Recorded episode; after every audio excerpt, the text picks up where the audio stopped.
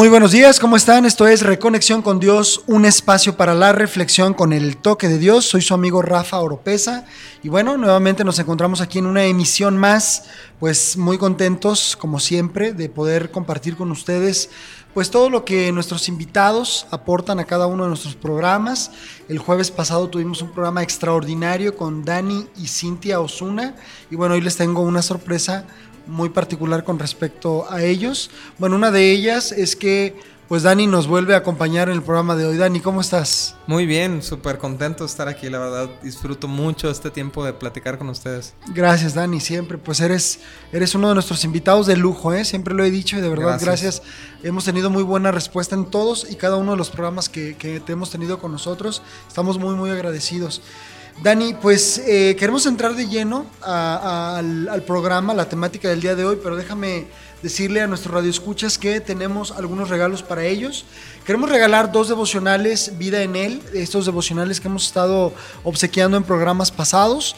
Eh, una herramienta de, bueno, de devocional muy, muy, eh, muy buena, la recomiendo ampliamente. La edita el Seminario Todas las Naciones en Ciudad Juárez. Así es de que, bueno, si tú quieres un devocional, márcame al 3 veces 3 821 3892 y escríbeme, quiero el devocional y con todo gusto te regalamos dos devocionales, uno obviamente para cada quien que marque y te quiero regalar dos videos, tenemos todavía videos del monólogo de Saulo de Tarso, de nuestro hermano querido eh, Oscar Ríos Mena. Así es que tenemos cuatro regalos para ustedes, queridos radioescuchas.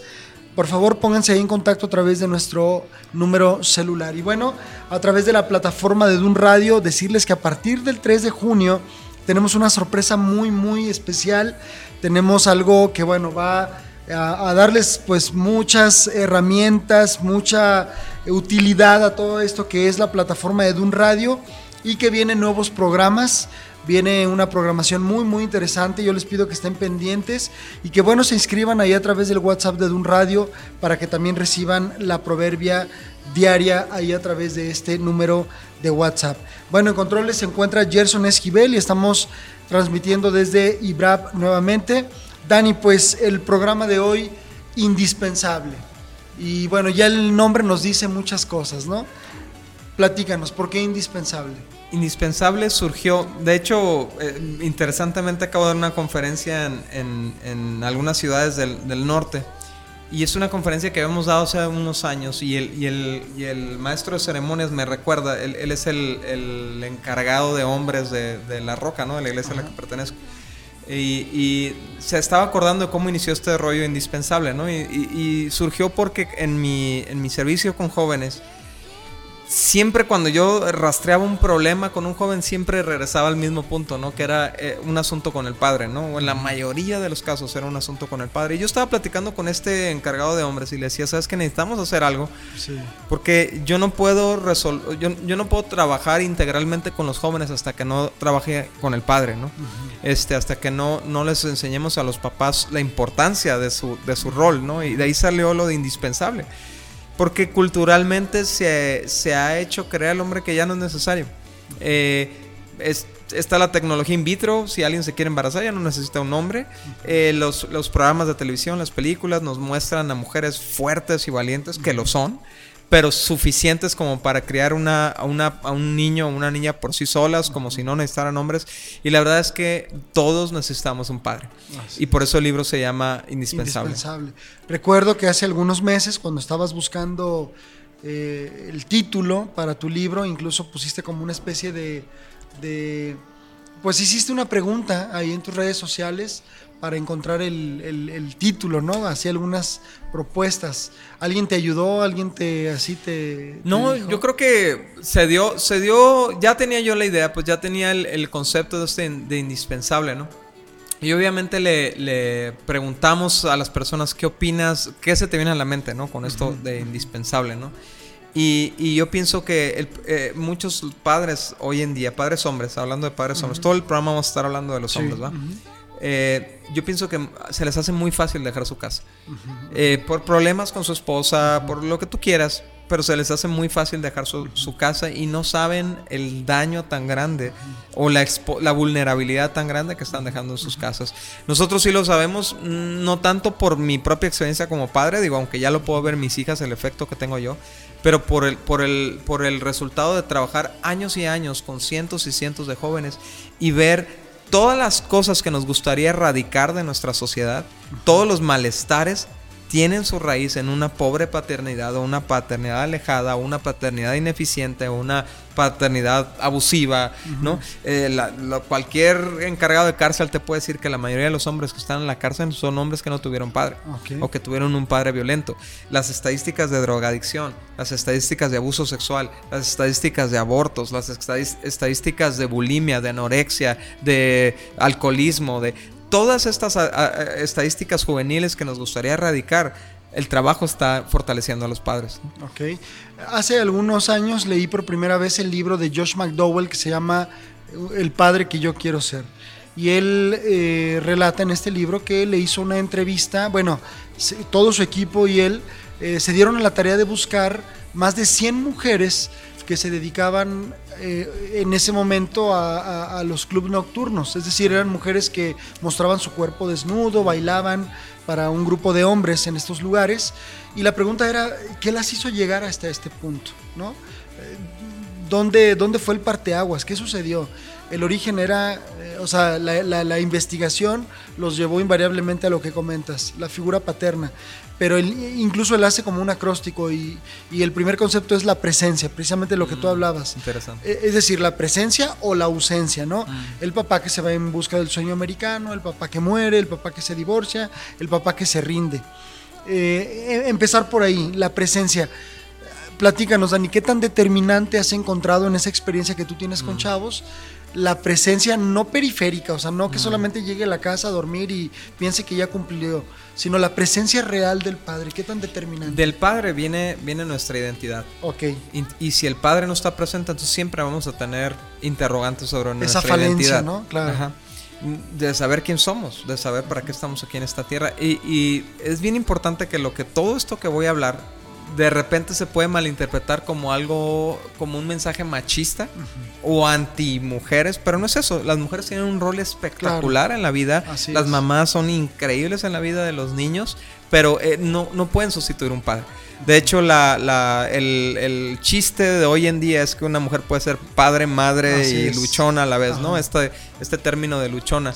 Este, pero no es cierto, no puede ser padre y madre a la vez tienen que cambiar de modalidad, dejar de ser madres para funcionar como pseudo padres por, un, por unos momentos, pero en ese momento su hijo pierde a su mamá. ¿Sí me explico? Sí, sí, Entonces, eh, cuando nosotros hacíamos estos retiros eh, para los jóvenes, había una dinámica de perdón y, había ciertas personas que se ponían letreros con, con, títulos de personas que te pudieran haber lastimado, tu papá, tu mamá, etc. Y la fila más larga siempre era la del papá la mayoría de los casos, eh, los jóvenes confesaban con unas lágrimas tan profundas, eh, eh, derramándose, unas, unas lágrimas, un, dolor tan grande, decían esto, mi papá está en casa, pero no está. O sea, no, no cuento con él. No tengo ninguna conexión con él. ¿no? En otros casos era mi papá me dejó. en otros casos fui abusada por mi papá. En otros casos es mi papá nunca me proveyó. O sea, era, era la, dinámica central siempre era un asunto con el padre, ¿no? Y, entonces nosotros vemos que, que, la Biblia le da una importancia grandísima al padre. Eh, la, cultura actual, el feminismo dice, no, ya no se necesitan los hombres, pero Dios tiene una opinión diferente, ¿no?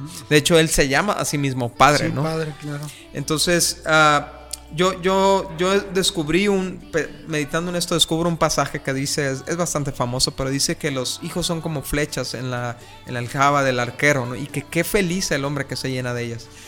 Y entonces me puse a pensar, ¿qué es un arquero para una flecha? ¿O qué es una flecha sin arquero?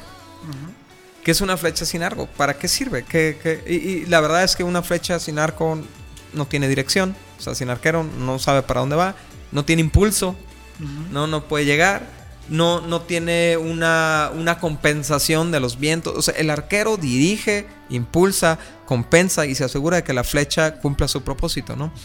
Y yo creo que esos somos los padres. Y, y, estábamos platicando ahorita, Rafa, de la vez pasada que estuve contigo y que estábamos, que habíamos platicado este tema. Y, y quisiera continuarlo. Me quedé en la parte, según recuerdo, de la construcción de la flecha. Y pienso que es importante hablar de nuestra capacidad que tenemos eh, como padres de construir o destruir nuestras flechas. Están en nuestras manos. Es un privilegio divino. Son, es barro lo que tenemos en nuestras manos, que el, el, corto tiempo que, que, están en nuestras casas, nuestros hijos, es tiempo de formación o de deformación. Entonces tenemos que entender cuál es nuestro llamado como padres para formar nuestros hijos. ¿Qué formamos, Dani? ¿Formamos carácter? ¿Formamos personalidad? ¿Qué es lo que formamos? Ah, interesante. Yo creo que formamos pues muchas cosas, ¿no? ¿Tiene que ver con la construcción de la flecha? Tiene que ver con la construcción de la flecha y me gustaría ir parte por parte de la flecha. Adelante. Y así, Y así hablamos de Muy todo. Bien, okay. Eh, yo empecé a analizar la flecha de atrás por adelante.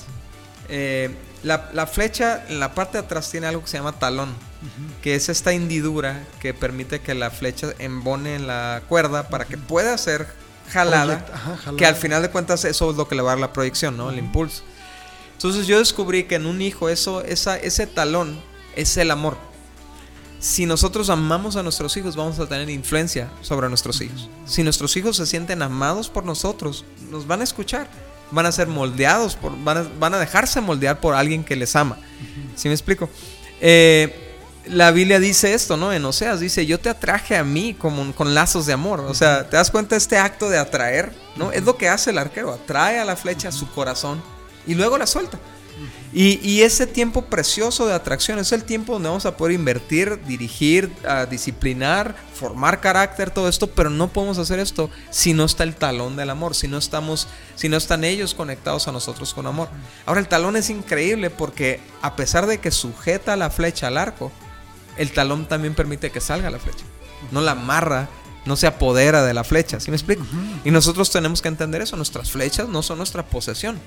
Nuestras flechas están temporalmente en nuestro arco.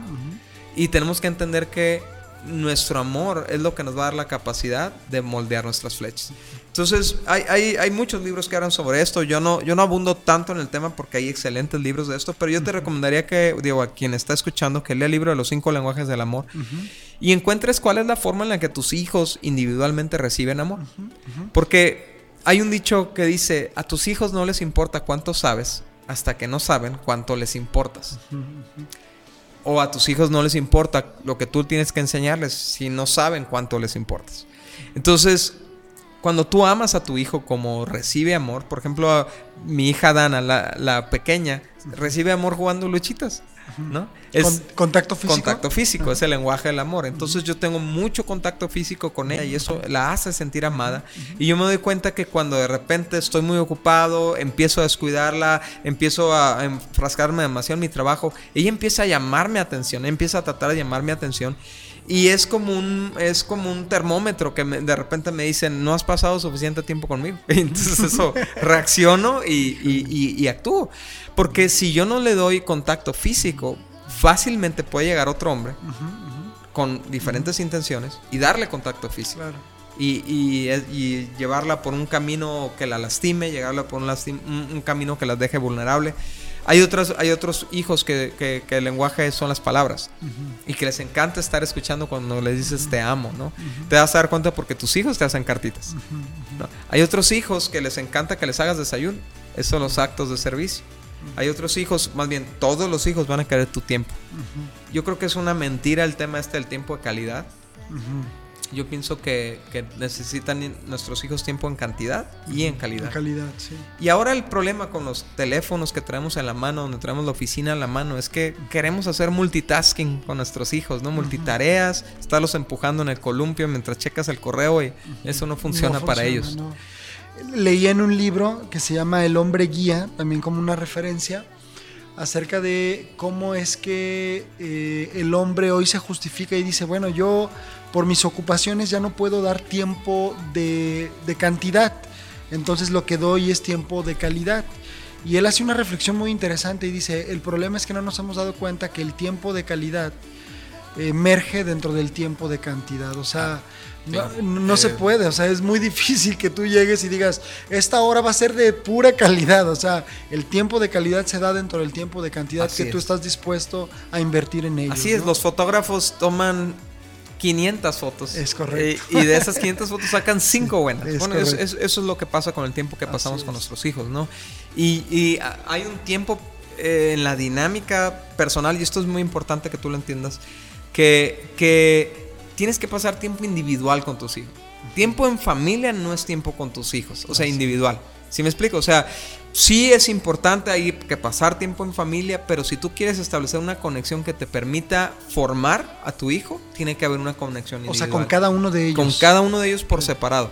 Si me explico, tienes que buscar espacios, aprovechar oportunidades. Somos gente ocupada, tenemos muchas cosas que hacer, pero involucra a tus hijos en lo que estás haciendo. O sea, si tienes que ir a un mandado, súbete a un hijo al, carro. Entonces vas a poder desarrollar pláticas y conversaciones individuales con ese hijo o esa hija donde le demuestres tu amor. Eh, el amor es la, es la, es digamos el lubricante. Yo no sé si ustedes han visto estos alfareros, ¿no? Que lubrican con agua el, barro para poder darle forma. El amor es eso. Y hay muchos padres que quieren eh, formar sin lubricante, sin amor, sin, sin, sin algo que humecte el barro, ¿no? Entonces como resultado quiebras. Sí, claro. Eh, tus palabras se sienten como rudeza. Tenemos que entender que los hijos, los padres, perdón, somos, somos el reflejo de una sociedad externa a la casa. La mayoría de los padres salimos a trabajar, pasamos todo el día afuera y regresamos. Esa es la razón por la cual muchos de los ah, hijos que tienen padres violentos se convierten en personas violentas a la sociedad. O sea, personas ladronas, eh, rateras, secuestradoras, porque la imagen del que se va y regresa y entra por la puerta es violento. Pero nosotros como padres, cuando llegamos a nuestra casa, tenemos que llegar a dedicarle tiempo a nuestros hijos, a amar a nuestros hijos y luego nos preocupamos por disciplinarlos. Esto es el talón. es, el, amor. Así es. Qué interesante es que el talón va directo al corazón del arquero, ¿no? Así es. Y, mantiene la flecha el tiempo necesario. Así es. Dani, vamos a nuestro primer corte. Ayúdanos, por favor, eres nuestro invitado. Ayúdanos con una canción, una canción tal vez que, te venga ahorita a la mente o que tengan que ver con... Este me, encanta la canción de Mágicas Princesas porque tengo dos yo de Jesús Adrián Romero, entonces estaría padre escucharla y reflexionar sobre Princesas Mágicas de Jesús Adrián Romero. Estamos en Reconexión con Dios, regresamos.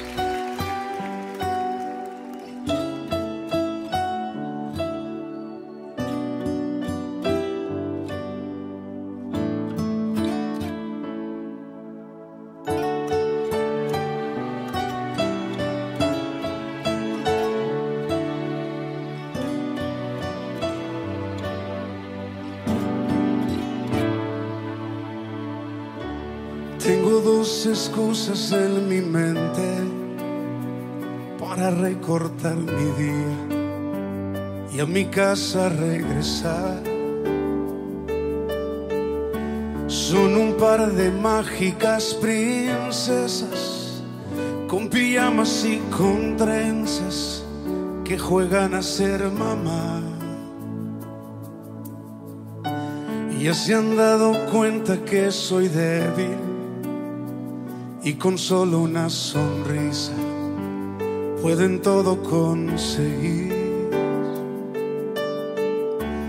De mi corazón se han vuelto dueñas y me alegran la existencia con solo en ellas pensar.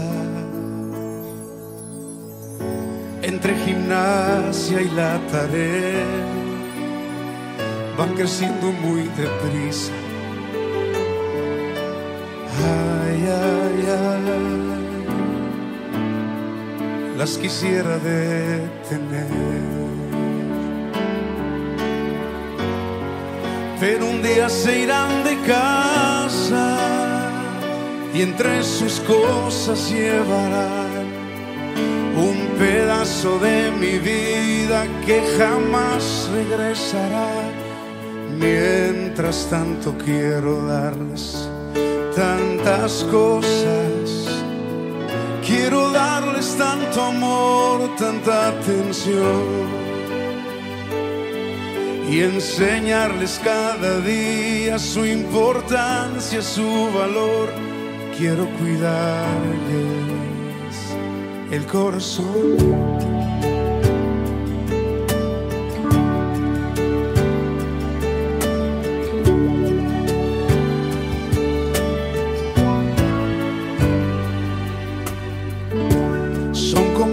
Jardín en primavera que se viste cada día de belleza y esplendor son como palomas mensajeras que el Señor mandó del cielo para hablarme de su amor. Entre gimnasia y la tarea van creciendo muy deprisa. Ay, ay, ay, las quisiera detener. pero un día se irán de casa y entre sus cosas llevarán un pedazo de mi vida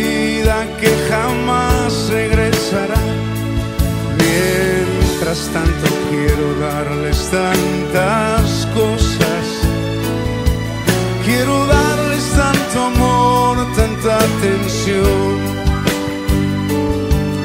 enseñarles cada día su importancia, su valor. Quiero cuidarles el corazón.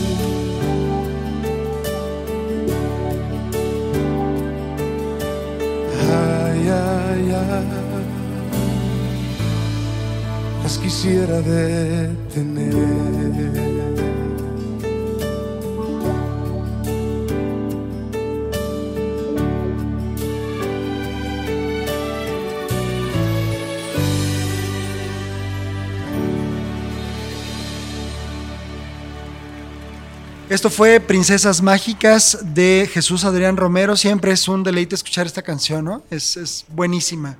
Yo creo que Dios inspiró directamente a nuestro hermano Jesús Adrián con esta hermosa canción, esta hermosa composición. Y bueno, vamos con las partes de la flecha, Dani. Hablábamos del talón. De verdad que esto es muy, muy interesante para mí como padre. Yo, yo estoy de verdad, eh, pues muy, muy eh, esperanzado en que muchos hombres puedan estar escuchando esto que, estás compartiendo, Dani. Vamos con la siguiente parte de la flecha. Mira, eh, la, siguiente, la siguiente parte que considero en el libro es la parte de la vara, que es que la Biblia la, ¿cómo se puede decir? Hace la analogía de la vara como la disciplina, ¿no? Este, lo menciona muchas veces en, el, en, Proverbios, dice la, vara de la disciplina. De la corrección. De la corrección.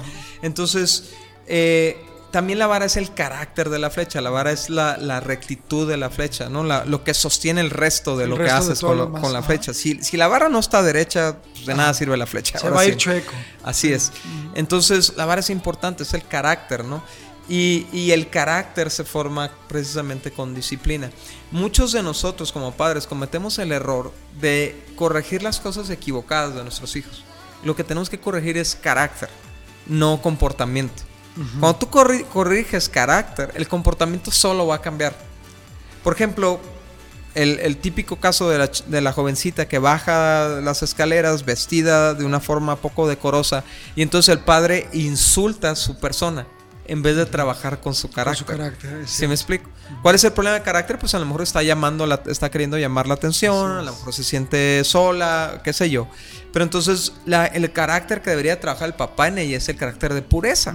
¿Sí me explico? en vez de atacar su imagen personal o su identidad. Ahí es cuando entendemos que entonces el asunto se vuelve personal. Se vuelve personal. Entonces encuentras un bloqueo inmediato en el corazón de tu hijo porque le estás diciendo, tú, tú eres rechazado. Así es. En vez de decir, tu carácter necesita ser trabajado. En tu libro viene un pensamiento al respecto. Dice, disciplinamos a nuestros hijos no por cómo nos afecta su comportamiento, sino por cómo le va a afectar a ellos. Así Tiene que ver con esto. Sí, y, yo, yo, quiero, no sé si tú has visto estas escenas en los mercados, donde, donde un, niño está haciendo un berrinche y ves a la mamá volteando para los lados. Y cuando ve que alguien, otra persona está viendo el berrinche del hijo, entonces se le deja ir al hijo y lo golpea, lo maltrata, lo insulta, ¿no? Lo sacude. ¿Por qué? Porque la estás haciendo sentir avergonzada. Así es. Ajá. Él no está tratando el carácter de falta de control de emociones del hijo, está tratando la vergüenza que le está causando. Pero cuando nuestros hijos se dan cuenta que el, el asunto por el que lo estamos disciplinando en realidad somos nosotros lo que nos afecta, entonces, entonces a los ojos de los hijos pierde completa autoridad lo que le estamos diciendo. Qué Por eso, interesante. por eso la Biblia dice, lo dice así, dice, no provoques a ir a, A tu ira, hijo, ajá. Sino disciplínanos en la amonestación que viene de Dios, no en tus emociones, no, tu- no en tus deseos o en tus expectativas. Y egoísmo, porque es una actitud egoísta Es de los una actitud egoísta. Entonces, por ejemplo, el padre, sobre todo, que está presionando al hijo para que saque trofeos o saque dieces, en vez de, en vez de trabajar el carácter del hijo, ¿no? Que sea un carácter de excelencia. Y a lo mejor excelencia para uno puede significar un 8 en matemáticas. Pero es un carácter excelente porque hizo lo mejor que Así pudo. es. ¿Sí me explico? Pero sin embargo, como ese 8 no nos hace ver, ver bien a nosotros como padres, pues demandamos y torturamos y exigimos a nuestros hijos para que nos den más. Como resultado, producimos rebeldía. ¿Sí me explico? Entonces, la- la- el carácter también hablamos de la palabra disciplina. La palabra vara, o, o más bien el- el- la herramienta de la vara, se usa mucho más que para pegarle a un hijo, ¿no? La vara es lo que tú le pones a un árbol, a un árbol tiernito. No sé si has visto esos arbolitos que les pones una varita a un lado Para y los, vaya- y los amarras para que, se vaya derecho. para que se vaya derecho. Entonces, nuestra disciplina es eso. Nuestra disciplina es una vara virtual, por así decirlo, que no permite que nuestros hijos se vayan chuecos. Es algo que les estorba, que les puede molestar, que les incomoda, pero que los está guiando a una rectitud de vida, ¿no? Correcto. La disciplina, oímos la palabra disciplina y pensamos en... eh, tiene una connotación disciplina, de negativa. Nadie nos, quiere... nos, nos da miedo. Nos da miedo. eh, los límites nos dan miedo, nos dan flojera. Pero pensémoslo en, pensémoslo en una connotación deportiva. Le llaman a, la- a los deportes, le llaman disciplinas. ¿No? sí. Una, una disciplina deportiva. Y, y entonces yo, yo he tenido en mi grupo de jóvenes atletas de alto rendimiento y la disciplina que tiene es espectacular. Tenía un joven que era este, nadador y entrenaba de 5 de la mañana a 10 de la mañana, se iba a la escuela, regresaba y entrenaba otras 5 horas. Algo espectacular. La disciplina incluía lo que comía, a qué horas dormía, a qué horas se levantaba, qué hacía con su tiempo, qué tipo de comida, eh, cuántas horas entrenaba, de qué forma entrenaba. Es, eso es lo que tenemos que hacer con nuestros hijos, ponerle eh, lineamientos, porque así como un, un entrenador quiere lograr que su deportista alcance una medalla, alcance una meta, alcance un objetivo, nosotros también necesitamos ponerle disciplinas a nuestros hijos para que alcance sus objetivos. Si tu hijo no tiene hora de dormir, estás fallando como padre. Porque quiere decir que va a tener bajo rendimiento en la escuela, quiere decir que va a tener problemas, a lo mejor de obesidad o, o- u otras cosas. Si tu hijo no tiene límites en cuántos tacos se come o cuántos refrescos se toma, es un problema de disciplina Así es. que, que le está deformando el carácter. Es correcto. Eh, dice aquí en, en otro de los pensamientos de, de- de tu libro, todas las personas que ahora afectan negativamente a nuestra sociedad por su comportamiento nocivo o su pasividad, algún día fueron jóvenes en formación. Así es. Entonces, ¿qué responsabilidad tenemos nosotros de entender que nuestros hijos están en proceso de deformación, pero que va a llegar el punto donde se van a secar? La palabra carácter era este golpe, ¿no? Que los griegos le daban al, a- ellos eran grandes estetas, ¿no? Y le pegaban con la mano, un, hierro en la mano a la, a la piedra para dar forma a bustos, ¿no? Caras, Wow. cuerpos. Entonces tiene, tiene un sentido, ¿no? Claro. Ese golpe, esa, esa formación que estamos haciendo del carácter. Otra analogía muy interesante. ¿Has oído el dicho que dice, ya le salió el cobre? Sí, sí, ¿Sí? sí, sí. Que es cuando una persona explota sí. o, Saca lo peor o- de o salió el ladrón o lo que Ajá. sea. ¿Por qué decían esto? Pues porque antes las monedas, pues las de oro, las, re- eh, las recubrían de oro, pero en realidad eran de cobre, ¿no? Si alguien quería defraudar a otra persona. Entonces tenían que morderlas o rasparlas y entonces salía el cobre. Híjole. Y fíjate, no- somos una sociedad que estamos eh, enfrascados en las apariencias. Estamos eh, más preocupados por lo que aparentamos, por lo que tenemos, por lo que demostramos en nuestras redes sociales, por el carro que manejamos, por la casa donde vivimos, en vez de estar preocupados por lo interno, por la Claro. formación del carácter. Porque si nuestro hijo tiene carácter de oro, a donde vaya va a ser oro. Así es. Entonces, eh, ese es nuestro... ¿Y, y qué carácter queremos formar a nuestros hijos? Bueno, la Biblia nos da una un estándar de carácter que es el estándar de Cristo. Dice la Biblia que, Dios nos quiere llevar en un proceso hacia la estatura del varón perfecto que es Cristo, ¿no? Así es. Entonces, el carácter de Cristo son los frutos del Espíritu Santo. Sí, la única vez que Jesús habló de su carácter, ¿no? En, en, los evangelios dice, aprendan de mí que soy manso y humilde de corazón. Así es. Son dos cualidades de carácter que tenemos que trabajar, ¿no? Así es, y que las ve reflejadas en precisamente en los frutos del Espíritu Santo. Así es. Entonces, el Espíritu Santo en nosotros, trabajando en nosotros, produce el carácter de Cristo, ¿no? Entonces, nuestras llamadas de atención a nuestros hijos tienen que ver más con el tipo de personas que van a ser ellos, que la forma en la que me afectan o el coraje temporal que me pueda causar lo que está haciendo. ¿Sí me explico? O sea, por ejemplo, tiene que ver con la visión, tiene que ver con la meta a la que le estás guiando a tu hijo. Por ejemplo, si está dejando su cuarto tirado todos los días, tu coraje no es, esta casa no es un chiquero, tu mamá no es una sirvienta, o sea, no, no, todo eso sale sobrando. Y probablemente tenemos meses gritando años las mismas cosas y no funciona, no cambia. Pero en cambio cuando le decimos a, nuestros, a nuestros hijos, tú vas a ser un hombre ordenado. Tú vas a ser una hija, una mujer ordenada. Tú vas a ser un hombre responsable, tú vas a ser una mujer honesta, tú vas a ser un hombre esto. Tú... Entonces le estamos diciendo a, nuestros hijos lo que esperamos de ellos, ¿no? Lo que espera Dios de ellos. Y, también estamos diciendo, por lo tanto, voy a poner esta varita aquí. Voy a poner este límite aquí. De manera que cuando dejes tu ropa tirada, entonces no va a haber tele durante el día. Y entonces la disciplina tiene un propósito, no es castigo por castigo, no. es golpe por golpe, no es maltrato por maltratar, ¿no? De hecho, pues no maltratamos. La disciplina nunca tiene que ser en base a ira, sino en base en amor. Que la Biblia dice que el padre que ama a su hijo lo disciplina, ¿no? Entonces tenemos ya el talón y tenemos la vara. Y hay tres, ¿cómo les llamaríamos? Pues las plumas. Las plumas. ¿Quieres entrar ahí? Sí, sí, entramos. A lo mejor no nos alcanza en este segmento para hablar todo sobre plumas, pero las plumas dan estabilidad. Okay. Entonces tenemos que entender que nuestras flechas, nuestras, nuestros hijos no van a estar con nosotros siempre. Cuando, cuando la flecha está en el arco, la flecha está estabilizada por las manos del arquero. Pero una vez que es proyectada, la flecha va a tener que estabilizarse por sí, por sí misma. y, lo, y lo que vemos nosotros como líderes de jóvenes, vemos jóvenes salir de su hogar pero rápidamente desestabilizarse y, desviarse, ¿no? ¿Por qué? Porque sus plumas no están bien formadas. ¿Y a qué me refiero con, plumas? Mira, voy a hablar de tres cosas. Número uno, las convicciones. Nosotros, nuestra responsabilidad es formar convicciones en nuestros hijos. ¿Convicciones de qué? ¿De qué? Primero, de quiénes son ellos. Si nosotros durante los 18 o 21 años que los tenemos en casa estamos formando una convicción clara de quiénes son ellos, quiénes son ellos en Dios, quiénes son ellos para nosotros, pero también, por ejemplo, quiénes son ellos en su sexualidad. Ahorita llegan a la prepa y lo primero que dicen, le dicen, ¿y tú qué eres? ¿Cómo que qué soy? Sí, eres hombre, mujer, o homosexual, o, todas las letras del alfabeto, ¿no? Que, ahora, que ahora tiene los acrónimos esto, ¿no? De, del comportamiento homosexual. Y entonces son sacudidos en su identidad, pero porque no tienen una, no han escuchado toda su vida que son hombres, que deben de funcionar como hombres, que deben de actuar como hombres. ¿Y me explico? Entonces cualquiera daña su identidad y desvía la flecha como si no tuviera. En esa etapa, o sea, en la preparatoria pueden ser movidos. Sí, en la secundaria está sucediendo. Antes a mí me espantaba ver este tipo de situaciones en la prepa. De repente llega una jovencita de 12 años al grupo de jóvenes y ya, ya con esos problemas de identidad, ¿no? Eh, otra, otra pluma que, considero yo muy importante es la, pluma de los valores.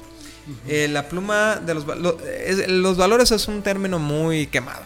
Por todos lados se habla de valores, el gobierno, TV Azteca, los colegios. Los colegios, ¿no? Pero en realidad, ¿qué es valores? Y yo, yo encontré que la definición perfecta de valores es a lo que le das más importancia. Entonces, muchas flechas son desestabilizadas, muchos hijos se desestabilizan porque le han dado importancia a lo que menos tienen. Por ejemplo, si en casa mi énfasis es cuidar el dinero, cuidar el dinero, el dinero, el dinero, el dinero, el dinero, el dinero, el dinero, entonces el valor para mí más importante es el dinero. Por ejemplo, eh, tenía una, yo una vecina que, que su sala era impecablemente blanca. Entonces a, a, su hijo y a nosotros no nos dejaba entrar a la sala. que era lo más importante, su hijo o su sala. ¿Sí me explico? Entonces, ¿Cuáles son los mensajes de valor que le estamos dando? Podemos decir todo lo que queramos que en nuestra familia es lo más importante, pero si nuestros hijos no nos ven en casa, no es cierto, entonces el trabajo es lo más importante. O el golf es lo más importante, o las actividades extracurriculares, qué sé yo. Pero el caso es que cuando nuestros hijos tienen una escala de valores clara, entonces van a poder enfrentar los problemas de la vida y permanecer estables, ¿no? ¿Cómo definirías entonces otra vez valores? Valores es a lo que le das más importancia. A lo que le das más importancia. Ahora, nuestra escala de valores puede ser completamente relativa. Dios tiene una escala de valores. Son los diez mandamientos, ¿no? Y si no te lo sabes de perdida, acuérdate de este. Ama a Dios con todo tu corazón, con toda tu alma, con toda tu mente, con todas tus fuerzas y a los demás como a ti mismo. Entonces, si lo que estoy haciendo no ama a Dios o no ama a los demás, entonces va a nivel 3, ¿no? Si una persona que yo amo me está provocando a hacer algo que va en contra de Dios, entonces por prioridad, por valor, queda descartada. ¿Se me explica? Y ellos tienen que escuchar esto. Es claro. Se van a encontrar a alguien así. Exacto. Entonces, si tú te das cuenta, la, la, Biblia es una constante escala de valores. O sea, cuando tú pones a competir dos cosas, ¿por cuál es más importante? Por ejemplo, eh, habla del, del, del dinero como por un lado dice, sí, tienes que trabajar, es, es, es, es mejor el esfuerzo que la, que la holgazanería, ¿no? En valor es más importante el trabajo que el descanso. Pero, no, pero te dice, ¿de qué te sirve trabajar todo el día si llegas a tu casa y no hay nadie?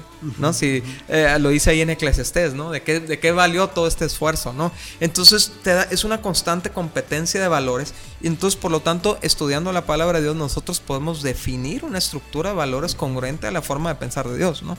darle, darle importancia a lo que Dios le da importancia. Claro. Entonces, esa, esa es la, la, la segunda, pluma. pluma. Eh, convicciones, valores. Convicciones, valores. Bueno, sobre convicciones sabré sobre identidad. Identidad. Pero convicciones sobre cómo vemos a los demás, convicciones sobre cómo nos vemos a nosotros mismos. Incluso eh, convicciones espirituales. Convicciones espirituales, por supuesto. O sea, nuestros hijos tienen que salir de, nuestra casa completamente convencidos de quién es Cristo, quiénes son ellos para Cristo, en qué consiste su salvación, esos principios espirituales, porque van a ser bombardeados con formas de pensar en contra de Dios, ¿no? La, la, otra parte de la. Ahorita voy a regresar a la otra pluma. La otra parte de la, de la flecha que me gustaría que platicáramos es la parte de la punta. De nada sirve que apuntemos a nuestros hijos a un excelente blanco, con unas excelentes expectativas, que los amemos y los mantengamos cerca de nosotros, si no los afilamos para el momento en cuanto lleguen a, sus, esos puntos críticos en su vida.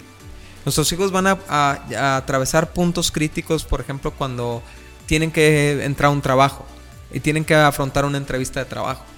Y si no están afilados, pues los van a estar rebotando. Así como una flecha rebotaría de un blanco que no tiene, eh, que no tiene punta, ¿no? Entonces, nuestra labor como padres es estar afilando a nuestros hijos, afilando sus habilidades, afilando sus, sus capacidades, afilando sus talentos. Eh, hace tiempo, eh, lo platico en el libro, veía a mi hija dándose marometas en la casa, Y, dándose unas vueltas y queriendo hacer cosas que algunas amigas de su salón sabían hacer porque iban a gimnasia. Entonces mi esposa me empezó a decir, deberíamos de meterla a la gimnasia, deberíamos de meterla a la gimnasia. Y yo por dentro, ay, no, qué flojera llevarla y cuánto me va a costar esto, y ya sabes, ¿no? Cómo somos los hombres. Pero una vez o sea, pensando en el principio este de afilar nuestra flecha para que pegue en el blanco. Dije, bueno, la voy a llevar. Y empecé a llevarla, empezamos a llevarla, nos turnamos mi esposo y yo para llevarla, pero empezó a, brillar mi hija en el tema de la gimnasia, ¿no? Increíble. Y no estoy seguro de qué le pueda servir eso todavía en su vida futura. Pero yo no quiero que ella se quede con la cosquilla de qué hubiera pasado claro, si, si yo no hubiera si yo hubiera podido ir a, a gimnasia y no me llevaron, ¿no? Hay un pensamiento en tu libro que tiene que ver con esto. Una persona bien plantada encontrará la forma de seguir creciendo aún alrededor de los obstáculos. Así es, y, es algo que tenemos que, entender con nuestros hijos. Cuando nuestros hijos están plantados en sus convicciones, cuando están plantados en el amor que, les tenemos, van a ser hijos estables, van a ser hijos que no se van a dejar llevar de, por cualquier viento, ¿no? Este, y van a ser hijos que van a seguir creciendo aunque les pongan obstáculos. ¿Por qué? Porque les vamos a enseñar a, precisamente es parte de la punta, a atravesar obstáculos. Así es. ¿Sí me explico? Es lo que hace la punta, ¿no? Y, una vez que pega, hace que se mantenga ahí. ¿De qué otra manera podemos afilar a nuestros hijos? Bueno, podemos enseñarles, yo le llamo lo que es ser eh, sabiduría callejera. Necesitamos enseñarles que Alguien va a llegar y va a tratar de seducirles. Alguien va a llegar y va a tratar de ofrecerles droga. Alguien va a tratar de llegar y engatusarlos en algún sistema de, ventas piramidales. O, si me explico, alguien va a llegar y va a tratar. Y si no les damos anticuerpos para resistir, para atravesar esas, esos engaños, se van a quedar atorados ahí, ¿no? Les, necesitamos enseñarles a nuestros hijos a ser sabios de la calle. Me encanta porque los proverbios es eso, es un papá enseñándole sabiduría callejera a su hijo, ¿no? Y dice, cuando alguien venga y te diga, oye, fírmeme aquí como aval, no aceptes, hijo, no, o sea, le está enseñando principios Y de hecho esos son los proverbios, ¿no? Fueron dichos tomados. Sí, y dice, mira, si vas caminando por la calle y se te acerca una chava y te empieza a tirar el rollo, huye de esa chava, y, o sea, es, es, es muy claro Salomón, pero se está tomando el tiempo de afilar a su hijo para que cuando salga de la, de la casa pega en el blanco. No, te entremetas en pleito ajeno porque es tomar como tomar un perro por las orejas. Literalmente. Cómo utiliza analogías. De hecho, uso, ese principio en el libro para hablar de este punto, ah, ¿no? De cómo, de cómo, no te metas en pleitos ajenos, ¿no? Y, así como esos, la Biblia nos enseña un montón de cosas, pero aún nosotros hemos aprendido en nuestra vida experiencias. Yo platicaba ahí en el libro algo que se me vino a la mente cuando lo estaba escribiendo, que es que cuando yo tenía 8 años, mi hermano tenía 12, mi papá nos da dinero para ir a comprar zapatos.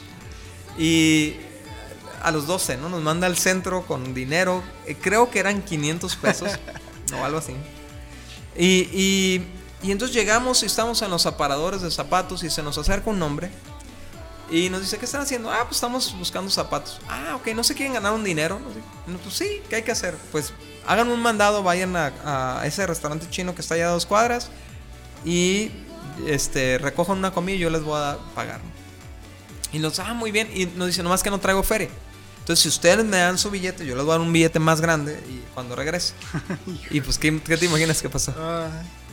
Pero nosotros no nos imaginamos. ¿Sabes por qué? Porque no fuimos pulidos en, eso. O sea, no fuimos afilados en eso. Entonces, yo, yo pienso que como padres hemos, hemos olvidado que nuestros hijos un día van a dejar de salir de casa. Intentamos afilarlos en saber cómo pagar recibos, cómo resolver una, un enchufe que nos sirve, cómo, eh, no sé si me explico, o sea, hacerlos eh, hábiles para la vida, ¿no? Sí, sí, sí, porque, por ejemplo, en el caso de nuestros hijos varones, serán el hombre de la casa. Exactamente, ¿no? Entonces, oye, qué gacho que te regresen a tu hijo, ¿no? Que, la nuera te reza a tu hijo que diga, es que este no sabe hacer nada. ¿no?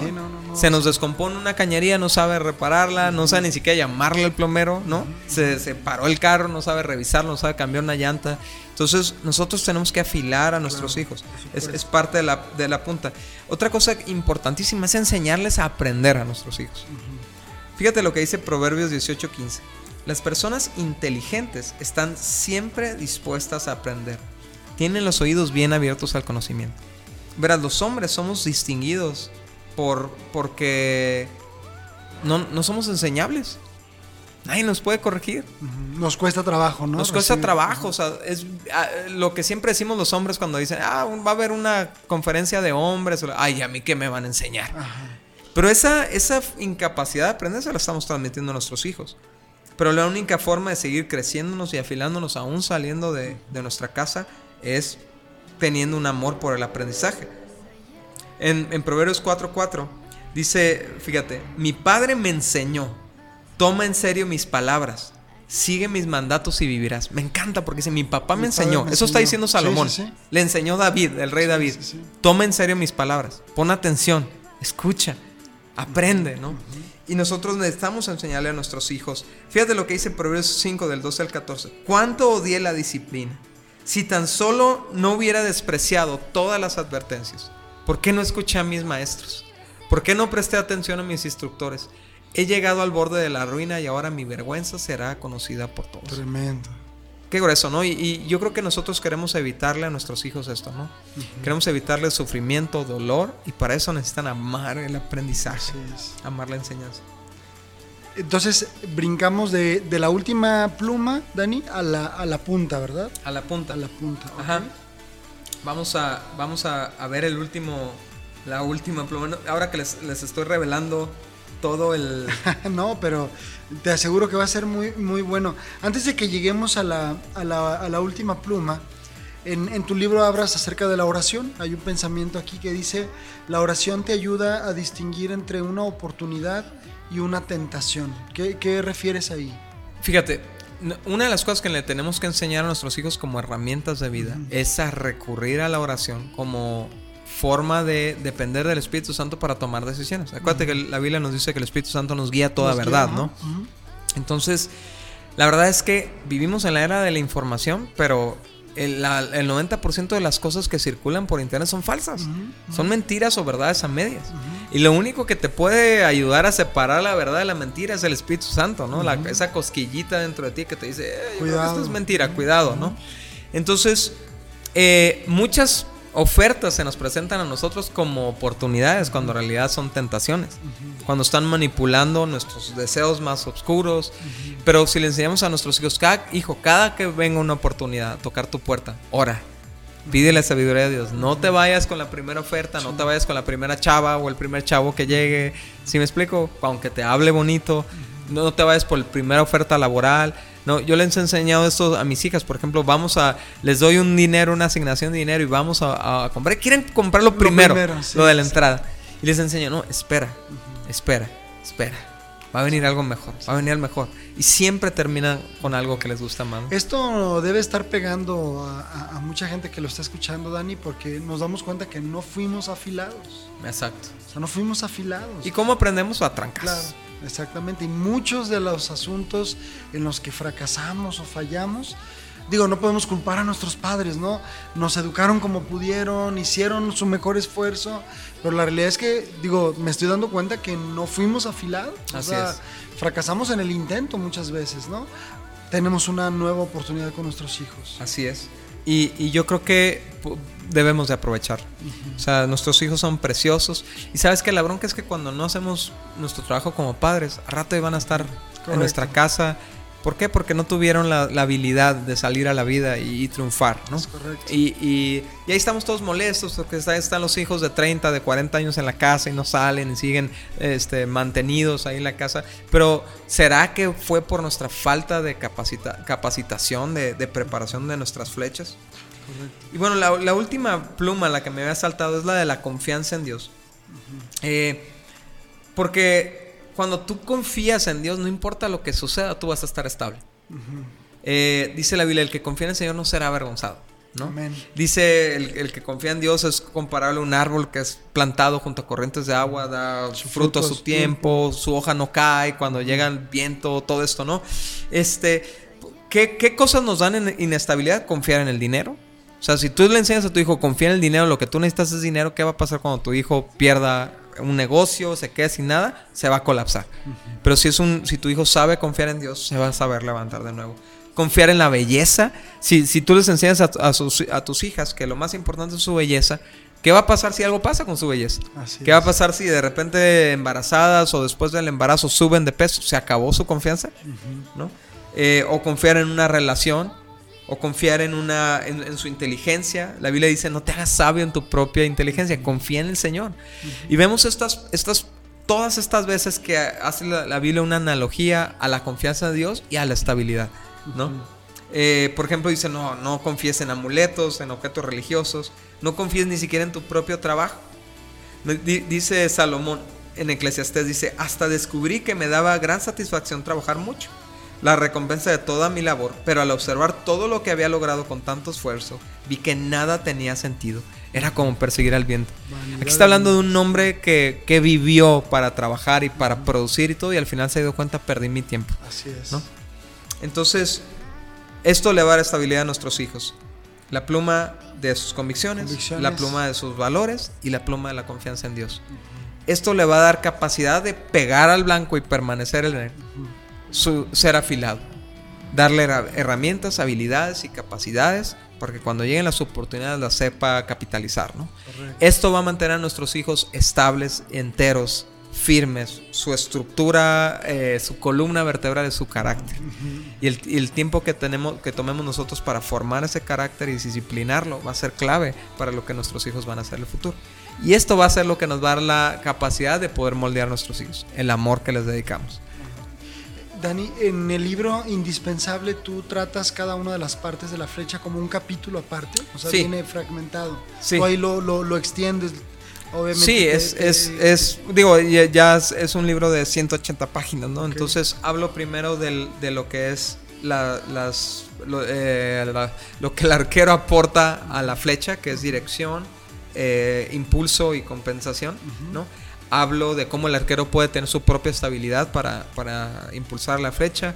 Hablo de cada parte de formación de la flecha. Y también algo, hablo de un tema que para mí se me hace muy interesante, que es cuando podemos tomar flechas sin arquero.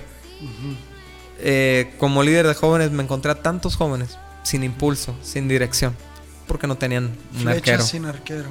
Y entonces yo pienso que todos los que hemos sido adoptados como hijos de Dios y hemos sido impulsados por este Padre hermoso y eterno que nunca nos falla, ¿no? Hemos sido impulsados, hemos sido dirigidos, hemos sido corregidos, hemos sido amados, hemos sido afianzados en Él, hemos sido afilados en Él. Bueno, nosotros podemos hacer lo mismo por otro chavito, ¿no? Y qué bueno que tocas esto, Dani, porque mujeres que nos escuchan, tal vez mujeres que tuvieron que ser, como tú lo mencionabas anteriormente, padre y madre, por Ajá. decirlo de alguna manera, pues dicen, bueno, sí, esto está maravilloso. ¿Y yo qué hago? ¿Y, y yo qué hago? ¿no? Y eso lo he escuchado muchísimo. Y mi consejo que yo les doy es, búscate hombres Claro. de Dios y acerca a, tu a tus Así hijos a esos hombres de Dios, ¿no? modelarles. Para mí fueron claves. Digo, mi papá tuvo una- un rol parcial en mi vida eh, que contribuyó, enriqueció, pero me faltó mucho. Eh, Líderes de jóvenes, del grupo de jóvenes, fueron claves para mi vida, para mi formación, entrenadores. eh, por supuesto, hay, hay hombres con, con peligrosos allá afuera, ¿no? Entonces, no, no le puedes dar la confianza de A tus hijos a cualquiera, persona, ¿no? claro, Tiene que ser medido su carácter, Así ¿no? es. Pero hay hombres dignos de imitarse. Entonces tú puedes acercar a, a- a, por ejemplo, un, un hombre de gran influencia para mi vida fue mi abuelo. Entonces yo lo veía, yo veía ciertas cosas y toma- tomé lo mejor de mi abuelo. Y uh, líderes de jóvenes y entrenadores y maestros. Entonces acerca, acerca a tus hijos a buenos hombres. Pero a los hombres, a lo mejor tú es- es- me está escuchando un hombre soltero de 25, 30 años que no tiene hijos. Bueno, te aseguro que hay flechas que tú puedes empezar a formar Así aún desde es. ahorita. Eh, A, a lo mejor estamos hablando con hombres que ya sus hijos salieron de casa. Bueno, a lo mejor puedes involucrarte en la iglesia y tomar a jovencitos y empezar a formarlos. Eh, yo creo que eh, Dios nos ha dado la capacidad de ser impulsadores de vidas a los hombres, ¿no? Quiero hacerte una última pregunta, Dani. Tal vez haya hombres que se han rendido ya. Tal vez haya hombres que incluso se sientan fracasados en el intento, que digan, la realidad es que no he sido buen padre y ya mi flecha tiene 19, 20, 22 años y ni tengo influencia sobre él, ni soy cercano, ni atendí a sus necesidades. ¿Por qué? Porque fui un padre ausente. Tal vez es. estuve, pero no estuve. Fui periférico, ¿no? Como, Así es. como Y, y fíjate, yo abordo eso en el libro porque yo pienso que muchas veces la iglesia comete el error de querer eh, estimular a las personas en base a la culpa, ¿no? Y la verdad no es mi intención. Más bien mi intención es concientizar. Así es. Esta es la necesidad. Es- los niños, los hijos, todos necesitamos un padre. Entonces, y, y por eso se llama indispensable el libro, porque yo le quiero decir a los hombres, no renuncies. No renuncies. Tal vez lo has hecho mal toda tu vida, pero si viven tus hijos, todavía hay oportunidad de Esa hacer era algo. mi pregunta, Dani. O sea, ese papá que a lo mejor diga, no, pues es que ya mi hijo se fue, es que mi hijo ya no me habla, es que, o sea, ¿cómo, cómo empezar de nuevo, no? Eh, ah, dedico un capítulo que se llama Cuando el, el arquero falló. Ok. Y es un capítulo de- dedicado a enseñarte cómo empezar de cero. Cuando el arquero falló. Ajá. Qué interesante. Y, y es dedicado a eso, a enseñarte a cómo empezar de cero con tus hijos. Y obviamente va a tomar tiempo, pero Dios es maravilloso y nos da segundas oportunidades y terceras y cuartas y mil oportunidades. El- el- el- lo importante no es ser un padre perfecto, es ser un padre presente. Así ¿no? es. es, es- es eh, independientemente de la etapa en la que estén tus hijos. Si tú pudieras decirle, no sé, porque algunos a lo mejor así entendemos, ¿no? O a lo mejor así nos es más fácil, como un caminito. Dani, mira, paso uno, paso dos, digo, ya nos hablaste de la estructura de la flecha, pero tres pasos, dos pasos, cuatro pasos que puedes hacer para, digo, si vas en el camino correcto, continuar, si tienes que modificar, modificar, o si te has rendido, empezar de nuevo. Sí, yo, yo pienso que número uno, bueno, eh, eh, eso veo la forma que Dios trabaja con nosotros, pero es, es primero la concientización que me va a llevar al arrepentimiento. ¿Ok? Eh, el- la concientización tiene que ver con reconocer, estoy mal, ¿no? Y he, fallado en esto, he fallado en esto, he fallado en esto, pero no, no nos vamos a caer en la concientización porque nos va a llevar a la culpa. Y, y- y en la clase de tristeza que Dios desea que tengamos nos lleva al arrepentimiento, no nos lleva a la culpa. Entonces, el arrepentimiento es cambiar completamente de dirección. No es quedarnos paralizados, no es dejar de hacer lo malo, es irnos hacia lo bueno, ¿no? Después del arrepentimiento viene la eh, restitución. Me encanta Lázaro cuando le dice a Jesús, si a alguien le robé, le voy a devolver cuatro veces lo que me robé. Eso es restitución. Si le has robado tiempo a tus hijos, devuélvele cuatro veces más. Si le has, si le has robado amor en obsequios, si le has robado amor en palabras, dale cuatro veces al día, restituye. Así tengas que hablar. Y, el punto número cuatro yo decía, ten paciencia. Porque si tus hijos han sido muy lastimados por ti, va a tomar tiempo en que vuelvan a confiar en ti de nuevo. Pero dice la Biblia, no te canses de hacer el bien, porque tarde o temprano vas a cosechar lo que sembraste si no te das por vencido. Así, es que si estás cosechando, a su tiempo, dice, ¿no? Si, si, estás cosechando ahorita actitudes negativas de tus hijos, desprecio de tus hijos, alejamiento de tus hijos, es lo que sembraste hace 10 años, hace 5 años. Pero si quieres cosechar pronto cosas nuevas, ponte a sembrar cosas nuevas. Es correcto. Qué, qué, buenísimo esto, Dani. ¿Dónde podemos encontrar tus libros, Dani? Dile les recomiendo, mira, dos cosas. Pueden, pueden darle like a mi página de Facebook, a mi página like, es Daniel Osuna. Este, ah, pueden meterse a la página vivoalternativo.com. Ahí en página vivoalternativo.com están los dos libros anteriores, Guía de Noviazgo Alternativo e Indivisibles. Y ya que saquemos para el Día del Padre el, indispensable, también ahí va a estar disponible. Pero mientras tanto puedes seguir en comunicación conmigo. Si quieren mandarme mensajes, estoy para servirles. Si tienen dudas, a lo mejor hay cosas que no tocamos en este tema y quisieran eh, pues ahondar en ellas. Eh, adelante, estamos para servirles. Muy bien. Vamos a... Eh, em, ¿Tienes al Ah, ok. Sí, vamos a poner tu, tu, vamos a poner en el Facebook de Dun Radio, vamos a poner tus datos también. ah, parece, excelente. Ahí, ahí, por favor, con todo gusto, denle like a la página y estamos en contacto. Excelente. Quiero, antes de irnos, Dani, quiero mandar a una, a, un, a una canción que me ha recordado ahorita todo lo que has dicho. Es una canción de Abel Zavala que se llama El Padre que siempre soñé. Oh, y tiene mucho que ver con todo esto que has dicho. Y, y sabes, te comentaba entre corte que bueno, eh, he estado leyendo un libro últimamente, estoy ansioso por, leer Indispensable y estoy, estoy leyendo un libro eh, que se llama El hombre guía y dice, dice sobre un hombre que hace campamentos, pero me encanta lo que dice, Joe White es una leyenda viviente en la actividad de los campamentos cristianos. Eh, sus magníficos campamentos en Missouri atraen a más de 5.000 chicos de más de 40 estados. Hay que la gran mayoría de estos jóvenes proviene de hogares cristianos donde los padres están consagrados el uno al otro. Joe hizo una encuesta entre más de un millar de estos muchachos y encontró varias cosas alentadoras. La mayoría tienen que ver con el padre. Y él dice que el 90% de los jóvenes dijo que su padre les decía con frecuencia te amo. La pluma, no, el talón, ¿no? El, talón. es. El 99% de las chicas expresaron que su madre les decía regularmente, estoy orgullosa de ti o lo estás haciendo muy bien. Dice, el 91% de los chicos dijo que ambos padres participaban en sus juegos. ¿Sabes que se ha descubierto que cuando el padre cena con los hijos una vez al día son 70% menos probables de consumir drogas? Nada más por por cenar con ellos. Tener una sola comida al día con ellos. O sea, donde se sientan, donde conviven, donde platican, no donde están en los teléfonos, donde están conectados con su vida. Una sola comida al día reduce 70% la probabilidad de que tu hijo consuma drogas. Ese es un dato impresionante. Dani, muchas gracias. Gracias por haber estado con nosotros. De veras ha sido una gran, gran bendición. Y esperamos encontrarnos nuevamente por acá. Si Dios quiere. Muchas gracias, Rafa. Amigos, esto fue Reconexión con Dios. Y los dejo con Abel Zavala el Padre que siempre soñé. Gracias.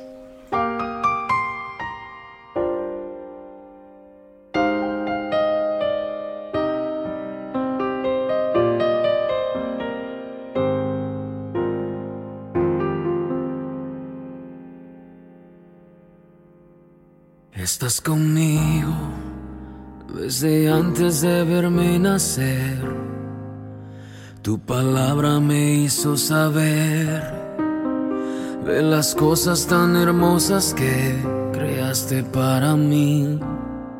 Es asombroso que en tus planes me encontrara yo, alcanzando tus propósitos. En mi vida puedo a diario ver que marcas el camino. Estás conmigo desde la noche hasta el amanecer. Cada momento he podido ver que tu favor me guía a cumplir lo que tú quieres para mí. Eres el Padre que siempre soñé, mi amor eterno, mi razón de ser, mi dulce compañía en cada uno de Eres el Padre que siempre soñé.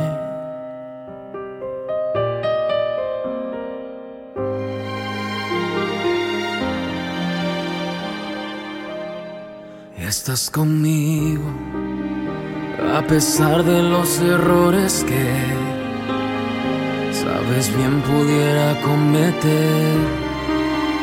Me ayudas a permanecer de pie ante la vida. Estás conmigo desde la noche hasta el amanecer. Cada momento he podido ver que tu favor me guía a cumplir lo que tú quieres para mí. Eres el Padre que siempre soñé, mi amor eterno, mi razón de ser, mi dulce compañía. Mm, Estás conmigo y eres el Padre que siempre soñé. Mi amor eterno, mi razón de ser, mi dulce compañía en cada uno de mis días. Eres el Padre que siempre soñé.